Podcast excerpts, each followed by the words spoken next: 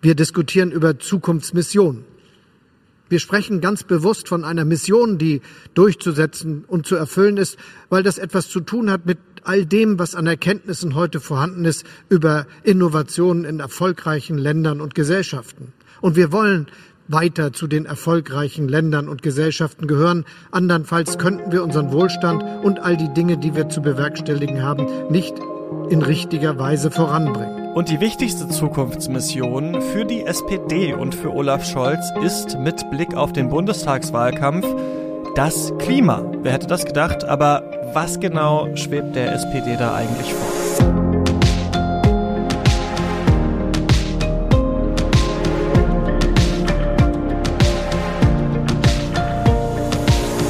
Ihr hört das Klima-Update, den Nachrichtenpodcast von Klimareporter. Ich bin Christian Eichler, spreche mit Sandra Kirchner und Sandra, meine erste Frage an dich ist, warum ist es so kalt? Ich bin hier in Leipzig eigentlich komplett eingeschneit äh, gewesen die letzten Tage. Nichts ist mehr gefahren. Also keine Busse, Bahn und sowas. Ist das die Klimakrise, von der immer alle erzählen. Ja, hi Christian. Ja, hier in Berlin sind wir auch ganz schön überrascht worden diese Woche von dem Schneefall. Und ähm, jetzt kommt natürlich immer wieder die Frage, ist das jetzt Klimakrise oder nicht? Hm. Und die Antwort ist, das kann man gar nicht so einfach sagen. Wahrscheinlich aber schon. Denn so viel Schnee wie gerade jetzt hatten wir auf jeden Fall schon länger nicht mehr.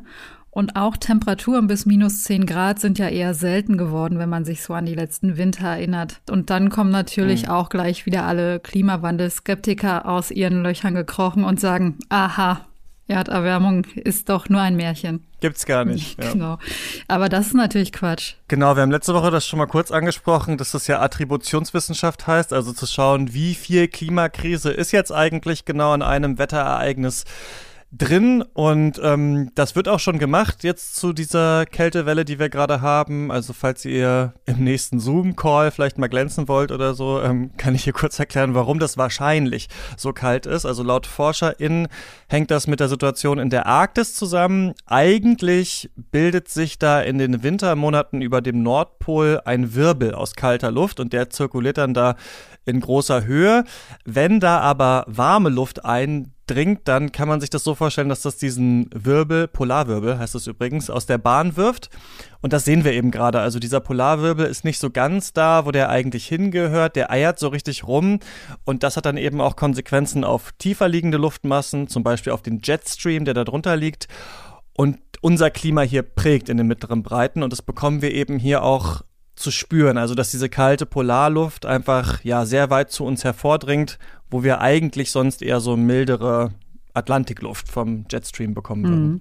Genau, und KlimawissenschaftlerInnen vom Potsdam Institut für Klimafolgenforschung haben dazu Daten der vergangenen Jahrzehnte ausgewertet und konnten eben sehen, dass es halt immer mehr Tage mit diesen instabilen Polarwirbeln gibt.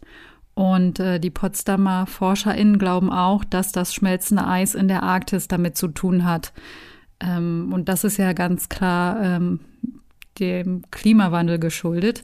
Also bis zum vergangenen September war das Meereis in der Arktis so weit zusammengeschrumpft wie fast noch nie seit Beginn der Messungen. Und das PIC aus Potsdam sagt jetzt auch, da gibt es einen Zusammenhang zwischen dem schmelzenden Meereis und dem Hochdruckgebiet in der Arktis und den daraus resultierenden herumeiernden Strömungen, die uns hier halt den Schnee in die Straßen tragen.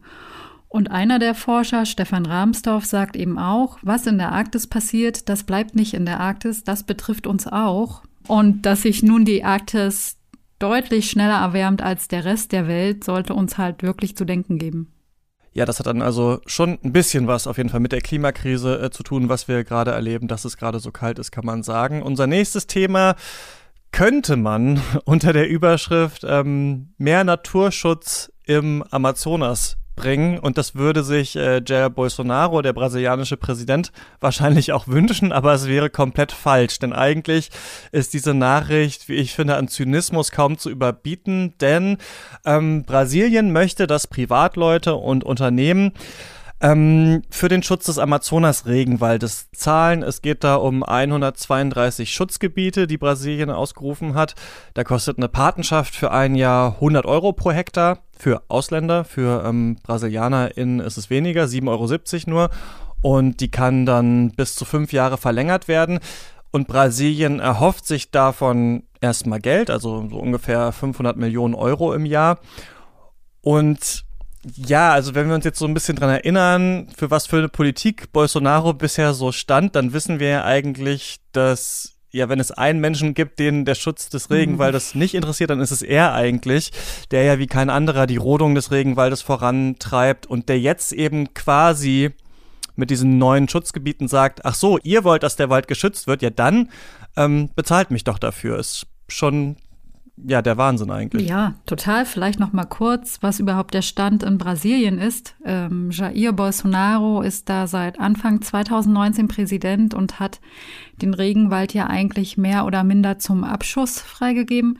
Ähm, er leugnet den Klimawandel, er behindert NGOs und er weicht Gesetze auf. Die Maxime scheint bei ihm zu sein, wenn man irgendwie Geld mit dem rausschlagen kann, dann ist es auch okay. Also ich glaube, es gibt wirklich weniger Hardliner wie diesen Mann und das könnte dann eigentlich auch für uns alle ein Problem sein, weil der Amazonas-Regenwald ähm, erstmal viel Kohlenstoff speichert und durch das Verdunsten von richtig viel Wasser sorgt der Regenwald auch für Niederschläge und wenn die Funktion durch massive Rodung gefährdet wird, dann könnte das auch Auswirkungen auf das weltweite Klimasystem haben. Ja, also das sieht nicht so gut aus und Bolsonaro hat sich sogar so viel zu Schulden kommen lassen, dass er mhm. sich dafür ähm, vor dem Internationalen Strafgerichtshof für Menschenrechte in Den Haag verantworten muss, vielleicht. Also das ist ein Tatbestand, den es so explizit da eigentlich gar nicht gibt. Ökozid, also quasi die massive Zerstörung ähm, der ökologischen Lebensgrundlagen. Die Beschwerde haben da Anführer zweier indigener Gruppen eingereicht. Unterstützt werden die vom ja, somit bekanntesten Menschenrechtsanwalt in Frankreich und die VertreterInnen sagen eben, Bolsonaro zerstöre systematisch den Regenwald, ist verantwortlich für die Ermordung von UmweltaktivistInnen und Indigenen und unterminiere eben auch die Behörden, die eigentlich für den Schutz von Umwelt und Indigenen zuständig sind. Ja, ist spannend, ob Den Haag die Klage durchlässt, weil Ökozid eigentlich kein Straftatbestand ist, der dort verhandelt wird. Aber es wurde ja schon öfter mal diskutiert und könnte schon auch sein, dass damit ein Präzedenzfall geschaffen wird. Klar ist auf jeden Fall, Bolsonaro ist kein Freund des Waldes. Ähm, er zerstört ihn nicht nur, sondern er verhindert auch Schutzmaßnahmen. Brasilien hat nämlich schon Geld von der internationalen Gemeinschaft für den Schutz des Regenwaldes bekommen, nämlich für den Amazon Fund, in den vor allem Deutschland und Norwegen einzahlen. Norwegen hat 1,2 Milliarden US-Dollar eingezahlt, seit es den Fund gibt, und Deutschland hat etwa 68 Millionen US-Dollar eingezahlt. Und den hat Bolsonaro einfach auf Eis gelegt, weil da NGOs ein Mitspracherecht haben und das passt ihm nicht. Und jetzt ist sein neuer Plan eben, kauft doch alle einfach Schutzgebiete, aber zu meinen Konditionen. Also State Parks heißen diese Schutzgebiete, aber Schutzgebiet, ja, ist vielleicht auch nicht das ganz passende Wort, denn das kann unter Bolsonaro eigentlich alles heißen. Mhm. Also seine Regierung hat halt Schutz- und Kontrollinstitutionen abgebaut und auch deren Einsätze im Regenwald ähm, reduziert und das hatte sehr drastische Folgen. Also die ähm, Waldzerstörung hat in den vergangenen Monaten überall erheblich zugenommen. Und der Witz ist auch innerhalb von Schutzgebieten, also die ja eigentlich geschützt sein mhm. sollen. Also so viel Schutz ist da eben nicht drin. Und deswegen muss man sagen, diese neue Idee, also steigt doch einfach bei diesen Schutzgebieten ein, kauft euch da ähm, Zertifikate, die ist schon ganz schön durchtrieben. Also Bolsonaro scheint hier irgendwie jedes Mittel recht zu sein, mit dem Amazonas-Regenwald Geld zu verdienen. Warum also nicht den Wald zerstören und dann diese Flächen auch noch als Schutzgebiete quasi weiter zu verpachten? Also ja, hier wird der Regenwald einfach ausgeschlachtet und das ist sehr besorgniserregend und man kann fast nur darauf hoffen, dass diese Klage äh, in Den Haag durchgeht. Ja, das hoffe ich auch. Kommen wir doch mal zu ein paar PolitikerInnen, die sagen, dass ihnen mehr am Klima gelegen ist als Bolsonaro. Die gibt es nämlich auch. Und zwar. Und zwar sind die von der SPD. Zumindestens, wenn man sich anschaut, was die vergangenes Wochenende als ihre Hauptthemen für den Wahlkampf beschlossen haben. Und die sind, das ist alles wirklich so und das haben wir uns nicht ausgedacht, Klimaschutz, Mobilität, Digitalisierung und Gesundheit, exakt in dieser Reihenfolge. Ja, war ich da noch überrascht. Also fand ich mhm. ganz äh, interessant und das bestätigt, glaube ich, was wir uns hier schon öfter gedacht haben dass das Klima trotz Corona ähm, ein wichtiges Thema im Wahlkampf äh, sein wird. Und ich muss ja ähm, sagen, als ich das das erste Mal jetzt gehört habe, dachte ich, okay, wo ist das Soziale? Also das ist ja eigentlich so die Kernkompetenz äh, der SPD, mhm. auch wenn ich mich natürlich freue, dass das Klima hier mit dabei ist. Die Frage ist, wird das auch zusammen äh, gedacht? Die Sachen, die du angesprochen hast, diese vier sind die vier sogenannten Zukunftsmissionen, mit denen man in den Wahlkampf gehen will. Und da interessiert uns jetzt natürlich brennend, ja, Moment mal, die SPD, die regiert ja schon, also seit längerer Zeit in Deutschland und so dolle war der Klimaschutz ja jetzt die letzten Jahre nicht. Was stellen Sie sich denn jetzt ähm, für die Zukunft vor, wenn Sie jetzt vielleicht die nächste Wahl gewinnen würden? Na, erstmal deutlich mehr, als Sie bisher als Regierungspartei beschlossen haben. Also Klimaneutralität soll nicht erst 2050 erreicht werden, sondern spätestens 2050. Der Ausbau der erneuerbaren Energien soll beschleunigt werden, so dass der Strombedarf schon 2040 möglichst vollständig aus Ökostrom gedeckt wird. Und deshalb sollen die Ausbaupfade für die Erneuerbaren 2030 angehoben werden. Außerdem will die SPD die EEG-Umlage spätestens 2025 in der bestehenden Form abschaffen und stattdessen aus dem Bundeshaushalt finanzieren. Das ist auch bei anderen Expertinnen schon länger im Gespräch, dass die EEG-Umlage abgeschafft wird. Aber ob das tatsächlich gut ist, das über den Haushalt laufen zu lassen, über den jede Regierung immer wieder verhandelt, besonders in Zeiten, wo nicht gern Geld ausgegeben wird, finde ich schon ein bisschen schwierig.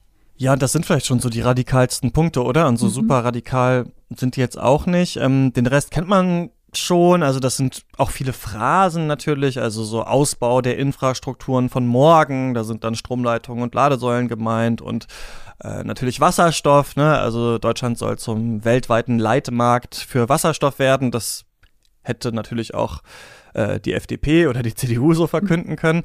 Was irgendwie auffällt, ist, dass die SPD das Klimathema nicht so ganz, wie vielleicht sinnvoll wäre, mit der sozialen Frage verbindet. Also es hat eher so diesen Anschein von, ja gut, wir sind jetzt auch mit dabei, Klima ist wichtig und deswegen schreiben wir das jetzt hier mit rein. Oder, oder findest du das wirklich glaubwürdig? Nee, nicht so richtig, ehrlich gesagt. Und ich weiß auch nicht ganz, wie die SPD das glaubhaft verkaufen will, wenn sie mit einem etwas grüneren Anstrich antritt.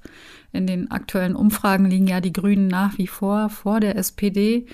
Und mhm. ähm, wenn man grün will, dann würde man wahrscheinlich schon das Original wählen. Ich denke also, die SPD bräuchte neue Antworten auf all diese Fragen. Ähm, klar, die SPD will sich in dem Themenfeld positionieren.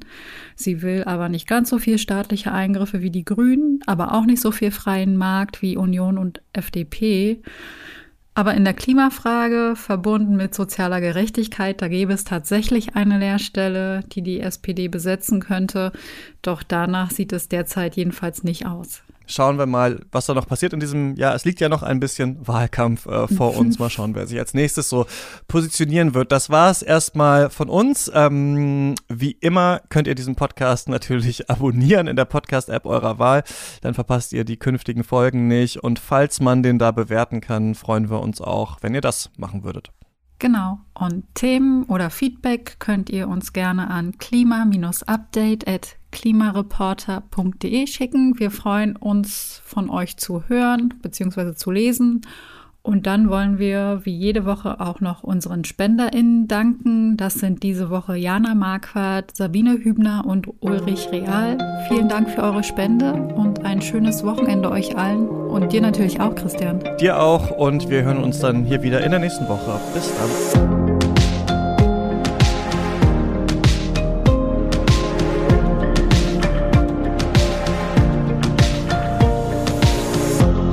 Klima Update ist ein Projekt des Klimawissen e.V. Produziert wird der Podcast von mir, Christian Eichler.